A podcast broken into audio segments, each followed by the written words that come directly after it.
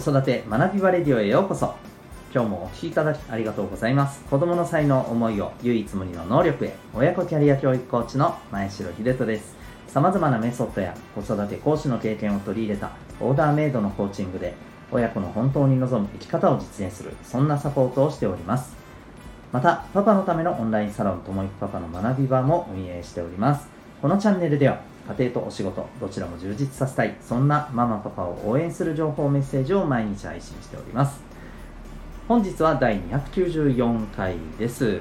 おうちに〇〇がたくさんあるとというテーマでお伝えしていきたいと思います。はいえーと週末土曜日でございますがえー、もうあの今コロナの感染者数がですね沖縄えー、またかつてないぐらいのね、あのー、はい、人数になっております。うん、まあもう、なんというか、ここまで来るとですね、もう誰がいつ、どう、どう、どこからいつかかるか、もう全く分かりませんのでね、うん、正直。ですので、はい、もうあの、とにかくやれることをやって気をつけていくしかないなと思っています。皆さんも本当にあの気をつけください。えーと、そんな中で、えー、今日の内容ですが、えーと、お家に〇〇があるとということで、まああのー、これはですね、えー、プレジデントオンラインという、あのー、はいえニュースサイトの、え記事にあったところからですね、まあ、ちょっと私が思ったことということで、えシェアさせていただきたいと思います。まあ、あのニュースの記事はですね、え親の学歴や年収よりも、えまあ、これが影響としてはすごく大きいよと、うん、いうふうに、えー、まあ、テーマにはねあのテーマというか記事のタイトルには、はい、見出しには書かれておりまして、まあ、結論言っちゃいますとですね、えこれいわゆる書籍本でございます、えこれはあのもちろん、えーと、もとにかくあの漫画であれ図鑑であれですね、えー、まあ、読むためのこの、はい、ものが、えー、お家にたくさんあるところまあ、もちろんただね、あの、本当にただ、あのたくさんあるんだけれども目に見えないところのね押し入れに、えー、ずっと眠っているっていう状況ではなくてですね、はい、あのもちろん、えー、見えるところにですねざーっとあって、えー、まああの親もそしてお子さんもすぐ手に取って見れるような、まあ、そんな状況になっているということを、まあ、指していると思います。えー、やっぱりこう本がたくさんあるとですね、えー、やっぱりこう自然とですね、まあ、手に取って読んでいくようにやっぱなるんですよね。特にあのお子さんが小さい頃あのと、えー、もう本当に親がやることをもうとにかく真似ていくっていうところはですね、えー、そういう時期はですねやっぱりこう親がいっぱい本を読んでいると、まあ、お子さんも自然とねもちろんその意味がわからない本をね無理には読まないと思いますけれども読みやすいものからね読んでいくっていう習慣がねつくと思います。うん。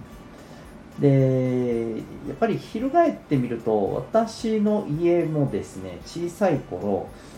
目につくところにまああの本や漫画はありましたね。もっと言うと図鑑もありました。絵本もあったと思います。あの絵本はそんなに多くはなかったんですけれどもなんだでその保育園の頃にいっぱいやっぱり読み聞かせをしてもらったり自分でも読んでいたイメージがありますね。なんかいろんなものを読むというよりは同じものをただただただひたすらループループで繰り返し読むみたいな。だかもう次のページがこんな絵になっているっていうのがもう頭の中にバッとね脳内再現できるぐらいの、はい、勢いで読んでたなと思います。それからあとはうちにはやっぱり図鑑が多かったですかね。うん。まあ、僕が図鑑がある時からすごく好きで、まあ、それをなんとなく見てた両親が、まあ、ちょいちょいちょいちょい図鑑をね入れてくれてたなという感じがします。あとですね、うん。まあ、これはちょっとそうですね。うん。まああまりよろしくはなかったかもしれないんですけども、えー、ゴルゴ13があったんですよ、うん、ゴルゴ13ですよ。小学生の頃これ読んで衝撃受けてましたね。まあ何に衝撃を受けたかはあえて言いません。いやでも僕あのこれ真面目な話ゴルゴ13でえー、っとねあのモスクワの場所とか分かりましたよ。カーゲーベイっていう組織もこれで知りましたよ。な知らんでええわっていう知識かもしれませんが。まああとはそのそうですね。うん。なんか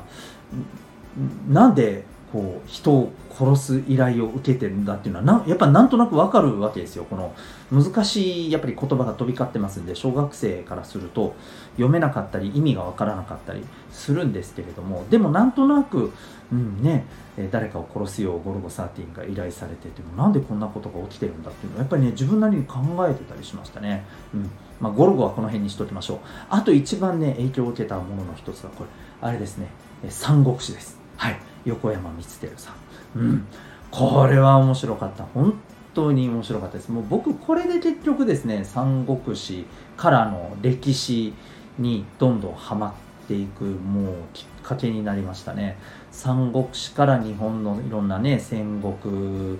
あの大名に興味を持ちそしてそこから中学で金河英雄伝説に出会いはいもうどうなるか大体目に見えてますよね、うん、知らない人はすいませんね。さっぱりわからないかもしれないんですけど。はい。あのまあそんな風にですねやっぱりうちにそれなりに本があるものあることってやっぱりこう多大な影響をねお子さんに与えるんですよね。で、えー、確かにまああのこの先ほどのプレジデントオンラインの記事のタイトルに、うん、まあね経済やそのそういうものよりもはるかに影響が大きいと親の学歴や年収より影響が大きいみたいなあの見出しがあってまあ、うん、まあでも本がいっぱいあるってやっぱそれなりにお金がないと、うん、ダメなんじゃねっていうちょっとツッコミが入りそうな気がするんですけどでも本はあの図書館に行けばいくらでも見れますしいくらでも借りてくればいいじゃないですか。もちろんちゃんと返さないといけないですけど、うん、でもってそのお家になんか図書館用の本棚みたいなのを何だったら作ってですね一気にそれこそ興味があるものをねあの十数冊ぐらい借りてきてドーンとそこに置いてね読んでいってあるいは読み聞かせをしてあげたりとかですねいいんじゃないかなとやっぱり思いますよね。うん。まあそんな風にですねえっ、ー、とやっぱりこう親が何かしら、えーと自分でこう情報を取っていくっていうツールをどう使ってるかっていうのはやっぱりお子さんに大きく影響を与えるんだなと思います。まあだから親がずっとスマホばっかり使ってればお子さんもそうなりますよね。まあまあでもこれはもうどの家庭もねそうですよね。うちだってそうですしね。うん。まあなんでこれはこれであのもうえっ、ー、とそれをどう使うかっていうところをやっぱりねしっかりと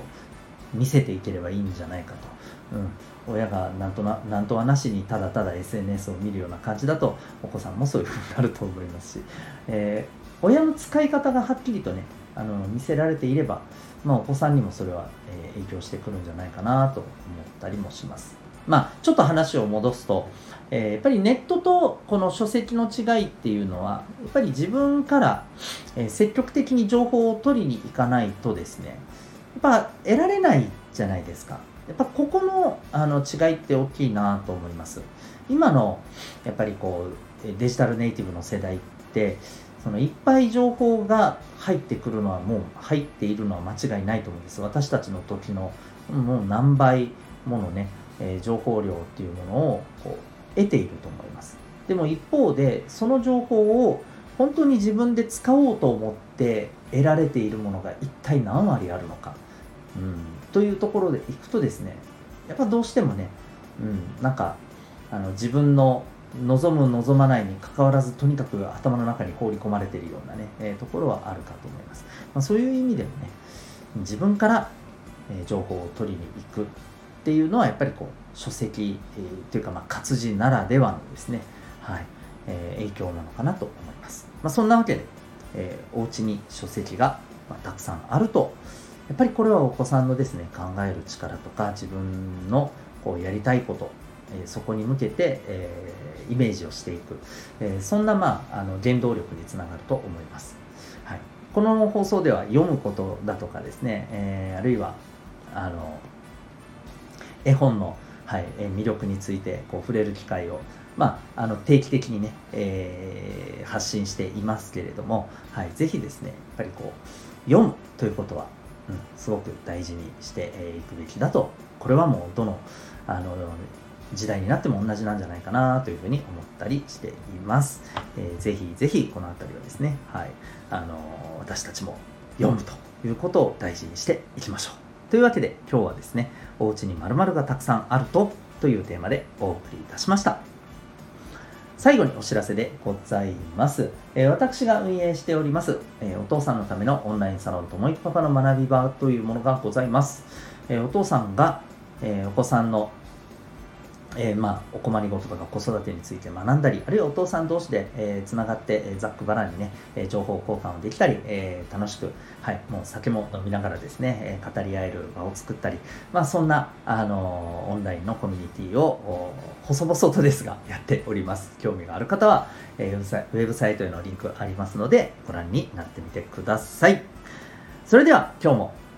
遅くまで、えー、最後までお聴きいただきありがとうございました。また次回の放送でお会いいたしましょう。学び大きい一日を